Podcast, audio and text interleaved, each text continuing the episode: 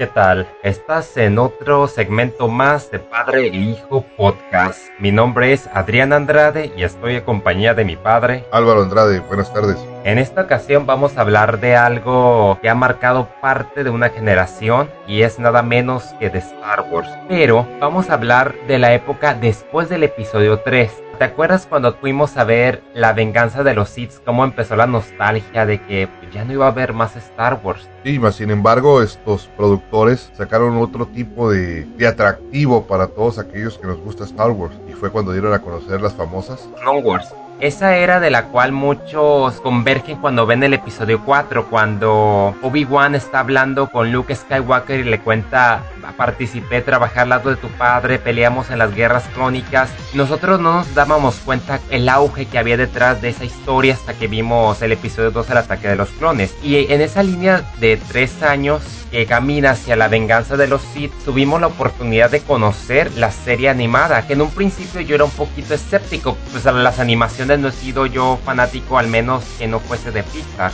y de repente llega esta bella visualización que se asemeja mucho a los Clone Wars, sin importa que los monos sean un poquito toscos, aunque pusieron a pulirlo. y definitivamente uno piensa que al ser caricaturas o hacer animación, pues van a ser un poco infantiles, ¿no? Y algo de lo que yo te comentaba a ti era eso. Esta serie de Clone Wars pues, realmente no está hecha para, bueno, está hecha para todos, ¿no? Pero va con un sentido más especial para la gente que conocemos la historia y que nos quedamos con las dudas de todo lo que pudo haber pasado y sobre todo nos amplía el panorama básicamente de la relación entre Obi-Wan, Anakin y Ahsoka. Que en ese caso fueron muy ingeniosos porque pues la mayoría sabemos lo que va a pasar con Anakin, sabemos que Obi-Wan no se puede morir, pero aquí el elemento sorpresa fue Ahsoka. Yo al igual que muchos no la aceptamos, se me hacía muy infantil y decimos, pues esta serie va encaminada más a los niños, pero conforme pasaba la primera temporada y nos adentramos a la segunda, empecé a ver como muertes, balazos, hay mucha madurez, hay mucha violencia, dije, esto va encaminado hacia los tiempos oscuros. Sobre todo que pudimos ver que algunas historias, y de las más oscuras de esta serie, fueron escritas por la hija de George Lucas. Sí, personajes como Asash Ventress, que tuvo una reivindicación inesperada, yo creo que ha sido de las que más se ha beneficiado a pesar de que no aparece en el universo de las precuelas y también nos pudimos dar cuenta realmente cuál era el entrenamiento de los Jedi. Qué era lo que tenían que, no sé si soportar, pero lo que tenían que aprender y tenían que adentrarse en ellos mismos para poder llegar a ser Jedi. Y de hecho vemos como algunos ideales empiezan a corromperse, especialmente Anakin, quien parece ser el ejemplo perfecto.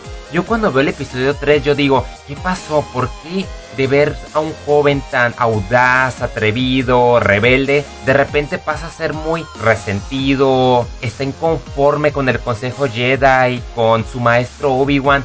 Ahí comprendemos la naturaleza de qué fue lo que lo motivó a volverse tan así y la clave no solo está en Ahsoka, a quien muchos dijimos se va a morir. Y no, no fue así. la temporada 5 estuvo llena de sorpresas. Y sobre todo sorpresas inesperadas en el carácter de Anakin. Que vemos un carácter que se va a los extremos, que empieza a dudar, está en el límite de la oscuridad y en el límite de la rebeldía. Pero ahí pues el culpable fue Palpatine, quien es Dios, quien él organizó todo y a veces sí da coraje porque decimos, es que como los Jedi no sienten esa amenaza. Yo he leído algunas novelas basadas en este universo que ha sido Darth y en Darth Bane se expresa, especialmente en la segunda novela, que es una trilogía expresa, que los Sith tenían el poder de ocultar su propia presencia. Por eso ni siquiera el maestro Yoda podía detectarlo. Además, también en esta serie nos podemos adentrar en los diferentes mundos de la República. Planetas con personajes muy especiales, con personajes muy oscuros, o sea... Sistemas neutrales, o sea, no todo era república y separatistas. Había algo adentro, el, el, dinero, la banking clan y cómo Sidious a través de esta guerra aprovechó para lanzar la sombra del lado oscuro y poco a poco preparó todo porque hay una historia muy especial que son de los clones porque yo decía estos clones son seres insensibles sin embargo detectamos algo mucho final. Otra cosa que me llamó mucho la atención fue aquí la unión entre los Bounty Hunters, como ellos muchas veces O sea, nosotros los considerábamos los malos de la película, pero muchas veces los vemos que se alían incluso con los Jedi para poder combatir. Porque es un trabajo. Exactamente. Y ahí alguien que se benefició mucho también fue Boba Fett. Sí, efectivamente. Tuvimos hasta casi la venganza entre Mace Windu y Boba Fett. No se concretó porque pues todavía era un niño Boba Fett y pues en el episodio 3 le ganó la venganza a Sidious a través de Anakin sobre lo que hablas de los clones, nos damos cuenta cómo los clones, conforme van pasando los, episodios, algunos clones no son los mismos. Empiezan a desarrollar ciertos caracteres diferentes y los empiezas a identificar conforme van pasando los capítulos.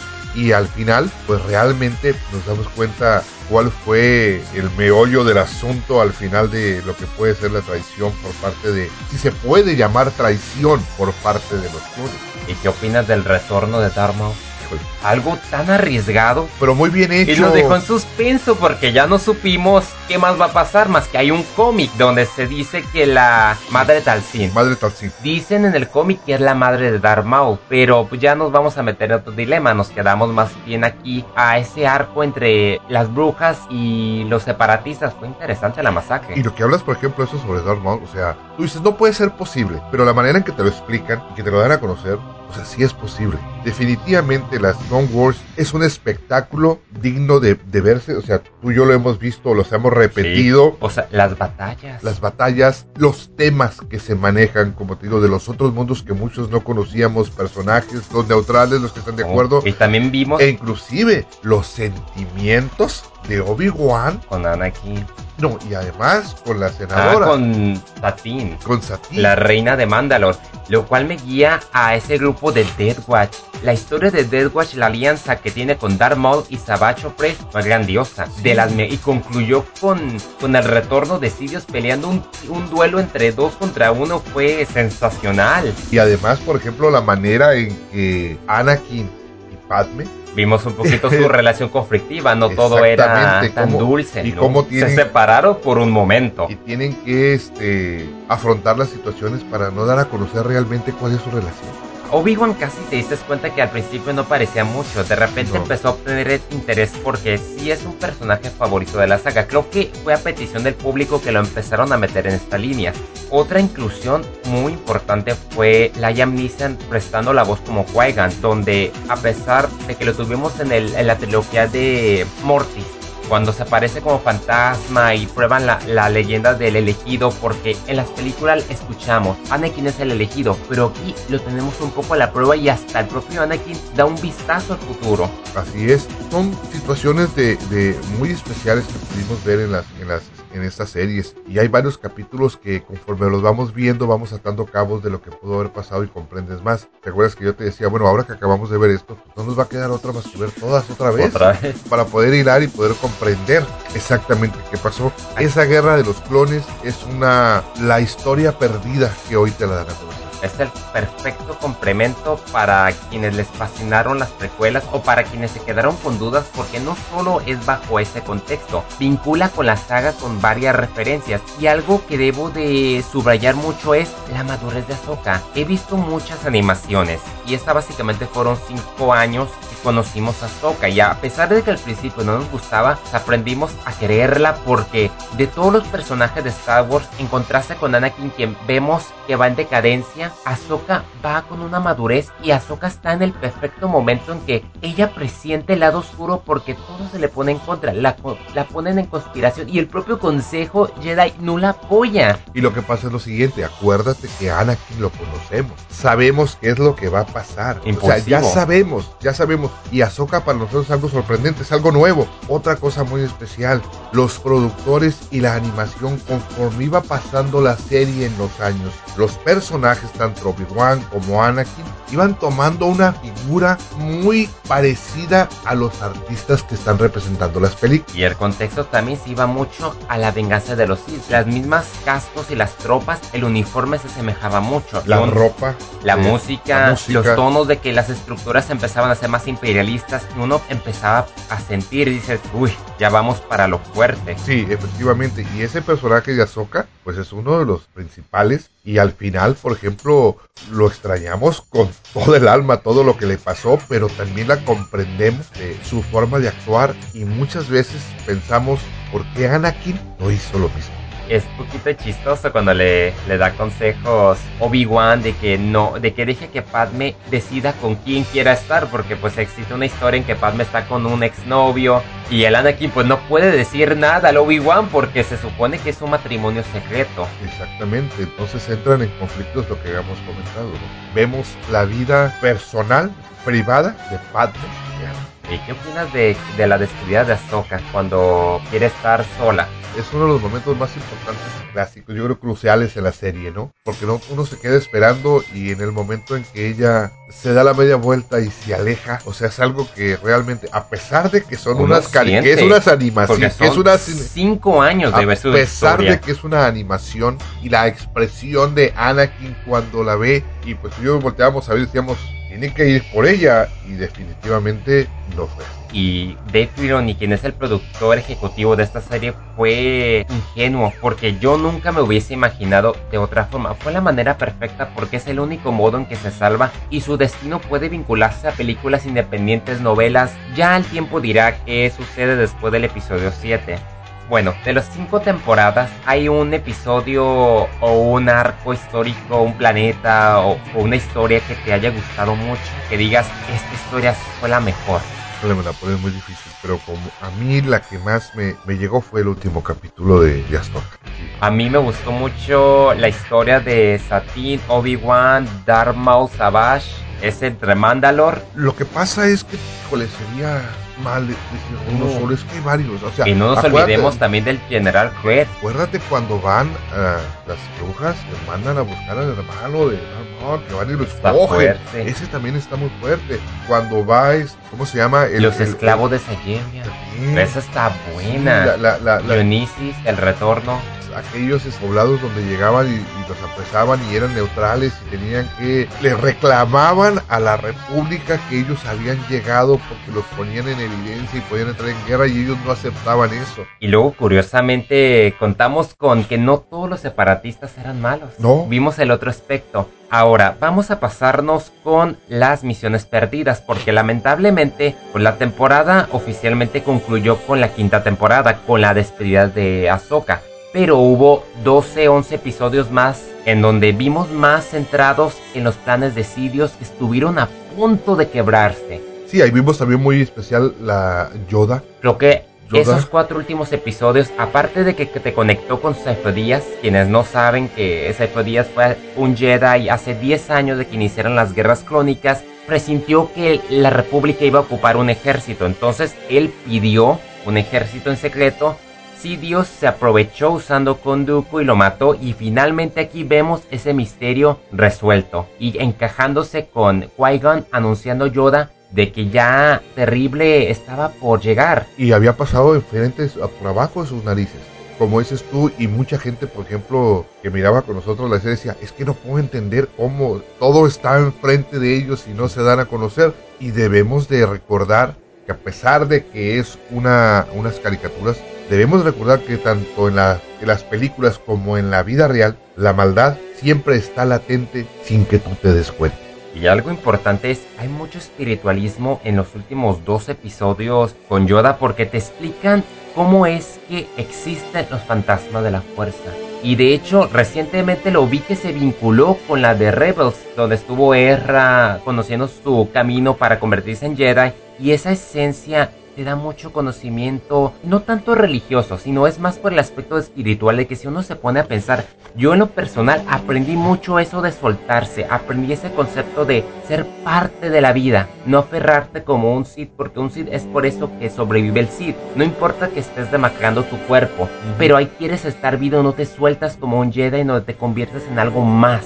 Es algo espiritual y, tú debe, y debemos de recordar algo, ¿no? Estamos hablando de caricaturas, estamos hablando de ciencia estamos hablando de, historia, pero son historias que se pueden asemejar a la realidad de cada uno de uno. De, nosotros. ciertos Por ejemplo, nosotros tenemos seres queridos que, nos han, que se nos han ido. Eso no quiere decir que ya no están físicamente, espiritualmente están con nosotros. Y una de las maneras más fácil de poder tener contacto con ellos es a través de los sueños. Tú a través de los sueños puedes comunicarte y tú despiertas y tú sientes como que has estado con él. Y aquí se maneja mucho la espiritualidad cuando tú hablas de Yoda, cuando hablas de Qui-Gon, que dices, ah, es parte de lo que puede suceder dentro de un mundo este, espiritual y ya ves todo el trabajo y todos los problemas que hubo cuando anunciaron que se acababa la serie. A mí me hizo sentir, o sea, no frustrado, porque digo, bueno, tuve seis años, en un periodo donde todos creíamos que Star Wars ya había terminado, no había el futuro de una nueva trilogía ni películas independientes. Sí me da nostalgia porque yo crecí en cierto modo con las precuelas, yo no las odio, al contrario, a mí me gustan un poco más porque son de mi generación.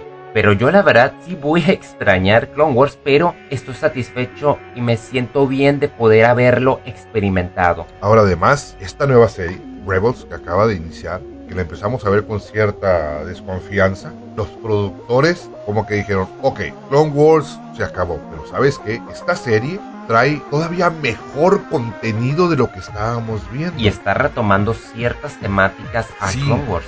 Ese, ese villano que acaba de salir en esta serie. El Inquisidor. El Y el agente Calus. Y o sea, es algo muy especial. Y vemos otra vez la relación de un Jedi en retiro, si se le puede llamar que realmente nunca concluyó, nunca su, concluyó su entrenamiento. entrenamiento con un muchacho rebelde, con la fuerza. Y es intrigante porque estamos viendo imperio, o sea, que fue más bien de tu época donde tú mirabas rebeldes imperios, tú lo estás reviviendo viendo las TIE Fighters. No, y si te fijas, por ejemplo, la relación entre nuevo Padawan y esta nueva relación en la que hay, las personas que lo acompañan más que nada son como Paddy empiezas a, pues tú ya nos quedamos enganchados, o sea, para ver la serie. Y eso que todavía eh, formalmente no son los rebeldes que conocemos. No, apenas están en su fase de entrenamiento, si se le puede llamar así, digo, por parte de Ezra, ¿verdad? Por parte de Ezra, que, es algo que te va a hacer Y son personajes que nunca se han escuchado, así que no sabemos qué vayan a hacer de ellos en el futuro. Incluso me da el presentimiento que ellos van a ser los responsables quienes se robaron los planes de la Estrella de la Muerte. Sí, y además acuérdate que ahí ya hace su aparición Yoda. A través de su voz, lo cual conecta todo el universo. Entonces, lo que yo yo pienso que lo que está pasando aquí es que estos productores están haciendo una serie para que todo quede perfectamente bien interconectado con todo, desde el capítulo 1 hasta el capítulo, fíjate que te voy a decir, ¿eh? hasta el capítulo 7.